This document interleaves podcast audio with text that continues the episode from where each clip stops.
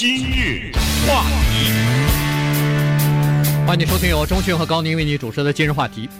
呃，在最高法院，美国的最高法院呢，昨天做出一个裁决来，尽管是五比四，但是这个呢，已经是呃呃，就是蛮有这个。呃，说明现在的这个风向逐渐的在转啊，也就是说，呃，至少在这个议题上，在所裁决的这个呃案例上头呢，呃，自由派的这个大法官呢占了多数啊。这个是什么案子呢？是呃佛罗里达州的一个在呃一九七八年犯的一个杀人案。这三十六年过去了，这个杀人犯呢被判处了死刑，但是由于他的这个 IQ 的。这个测试的成绩呢，只有七十一分啊。当然，一共测了几次，七十一、七十三呃之类的这种分数，还有一次是八十，啊，那就说明实际上这个人呢是在这个叫做精神残疾或者叫弱智的边缘。那么根据二零零二年最高法院的一个裁决呢，是说对这些人在判死刑的时候呢，可以稍微从宽一点，因为这些人智商太低啊，他不是一个正常的，呃，一个有正常思维的这么的一个一个人，所以呢，对他们呢从事这个极刑啊，就是死刑的时候呢，可以，呃，意思是从轻啊，这不要不要把他们判成死刑。那佛罗里达认为说，这个人既然已经超过七十了，那就应该。把他判处死刑，但是最高法院说七十一离七十就差那么一点点，你难道不能再给他一次机会吗？所以这个案子啊又踢回去，让佛罗里达法院重新再审理了。这个事情确实是让我们觉得有的时候哈、啊、觉得比较费解，但是呢也必须得面临美国的这个司法制度。为什么这么说呢？因为当你听了这个人干了什么以后，你会觉得他的智商居然在这个时候会变成一个讨论的话题。也就是说，这个人他悠悠哉哉的在监狱里活到了现在，这个似乎有点不太应该啊，对不对？是。而现在呢，最高法院居然是五比四裁决说，还得让他继续给我活着。而且这个五比四呢，这个五和四刚才也讲过是自由派对保守派。什么是保守派？就是说，在最高法院当中的以首席大法官 John G. Roberts 为首的这些人，包括 Alito 和 Thomas 等等这些呢，Scalia 这些都是保守的。在保守的问题上，什么堕胎呀、啊、同性恋等等这些问题呢，他们都是持保守议题。这些人呢，我们用大白话说，他们认为这个人该死。对，那五个自由派的人说让他再活下来，这是我们用最直白的话哈。这个话从何说起呢？从二零零二年的最高法院的一个裁决说起。二零零二年，这是里程碑的一个裁决。一九九六年的时候，一个叫做 Daryl Atkins 的一个十八岁的男子，跟另外一个男的。两个人呢，跑到弗吉尼亚州呢一个酒吧，他们绑架了一个美国的空军士兵，那个地方有空军基地哈，Virginia。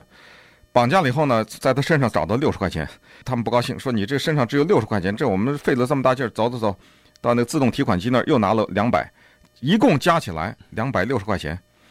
两百六十块钱，这个空军求他们说你们别杀我。他们把这个空军用极为残酷的手段杀死了，而且身上打了七八枪，把这个人给打死。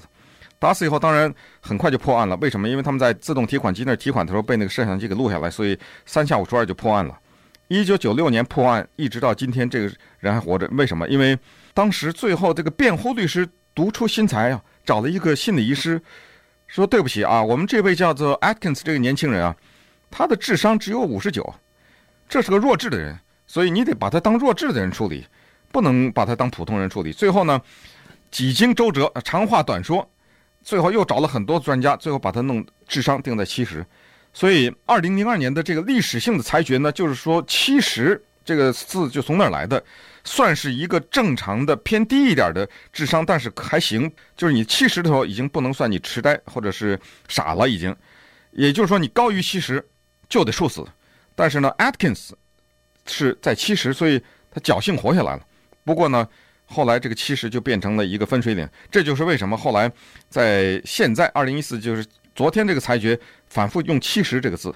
而这个杀人的人呢，就是最高法院昨天裁决的这个佛罗里达杀人犯这个 Carol Hall 啊，嗯，他是七十一、七三等等，这争执就围绕着七十，这就是这么来的。对。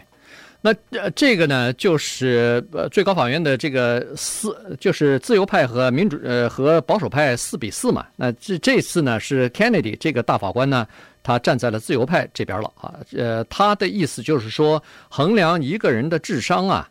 它不是一个数字啊，它实际上是，呃，实际上是，就说它它的意思就是说，这是一个一段经历吧，这是就是说，你不能光靠一个呃 IQ 的，就是智商的测试，或者是拿到一个数字啊，它是七十一就超过七十了，但实际上。要听听他的经历，看看他学校里头还有其他方面的这个呃为人处事和以前做过的一些事情是不是傻？是不是意思就是这么一一回事儿啊？就是说不能光靠一个数字就决定一个人到底是不是应该处死。那稍待会儿我们再来看看这个人犯了什么罪，以及为什么低智商的人呢？呃，大法官认为说把他们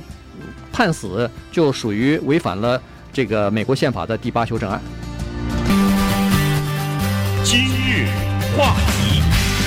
欢迎继续收听由中讯和高宁为你主持的今日话题。这段时间跟大家讲的呢是最高法院昨天做的一个裁决，哈，五比四，呃，把一个案子呢又驳回给佛罗里达的高等法院，让他们重新进行审理。这案子呢是说这个嫌犯杀人犯呢，他因为智商太低啊，所以呢，呃，就呃可能在判处他死刑的时候要重新再考量一下，要不要判处他死刑。呃，意思。主要的意思就是说他不同意判他死刑呗。那这个为什么说智商很重要呢？原因就是说，根据一些医学专家，包括主要是心理医生的这些评估呢，认为说一个人的智商如果要是低于平均水平的话，那么他他这些人呢，在适应能力上。存在极大的限制，也就是说，精神智障的人或者智商低于正常水平、低于七十的人吧，我们就说，他们比如说在这个处理信息能力方面、沟通方面，呃，在实践就是在这个生活当中啊，呃，认识错误或者是吸取教训的这种能力方面，再加上逻辑推理啊，或者是控制自己的冲动以及理解别人反应能力方面大为降低，这些能力都基本上降低了哈，所以呢。尽管他不能免除他的刑责，因为他不像是精神病，但是呢，他至少降低了他们这种对自己所负的行为的可责性，就是呃，因为他们不像正常人嘛，所以呢，呃，最高法院就说，哦，这些人如果把他判处极刑的话，要重新考虑。但是你再看看他所犯的罪行呢，我们觉得，至少我觉得我至少应该杀他十次也不止啊。对，一九七八年的时候呢，这个叫做 Freddie Hall 的这个男的和另外一个男的两个人呢。等在某超级市场的外面，结果有一个二十一岁的女性呢进到里面买菜，买完菜出来，这个女性那一年怀孕七个月。他们等在这个超级市场的外面，等这个女性出来要上车的时候，他们一下冲上去，把这个女的呢逼到这个车上以后，就带到旁边的一个树林里面，首先是毒打、强暴，毒打、强暴完了以后，开枪把这个女的给打死了。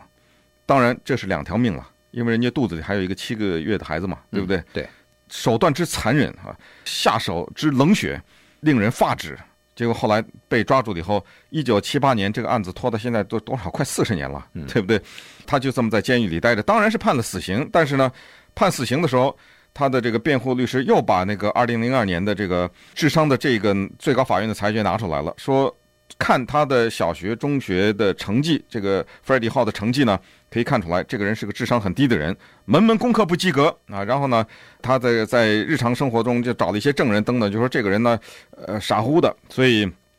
不应该判他死刑，就判他个终身监禁吧。反正就是单跳两跳的，这不就跳到了最高法院了吗？现在最高法院让他活下来了。对。二零至少是让佛罗里达来再重新来审理这个事情。对，二零一二年就是前年的时候，佛罗里达的最高法院，州的最高法院判他死刑，说是可以执行。原因就是说，对他进行过三次，呃，智商的测验，七十一、七十三和八十，他都得分哈。顺便说一下，八十都快接近正常人了。正常人一般就是说是一百，但是他范围是八十五到一百嘛哈，所以。在这种情况之下，呃，佛罗里达的最高法院说可以执行死刑，因为他已经超过七十这个呃智障或者是呃弱智的这个这个界限了。但是最高法院五名大法官认为说，呃，这个界限啊，恐怕还不是一个呃最就是七十这个不是一个呃硬邦邦的这么一个数字的界限啊，因为最高法院的这个大法官 Kennedy 呢，他是说，呃，最高这个佛罗里达州法院有两个裁决呢，有两个缺陷啊，第一就是没有考虑到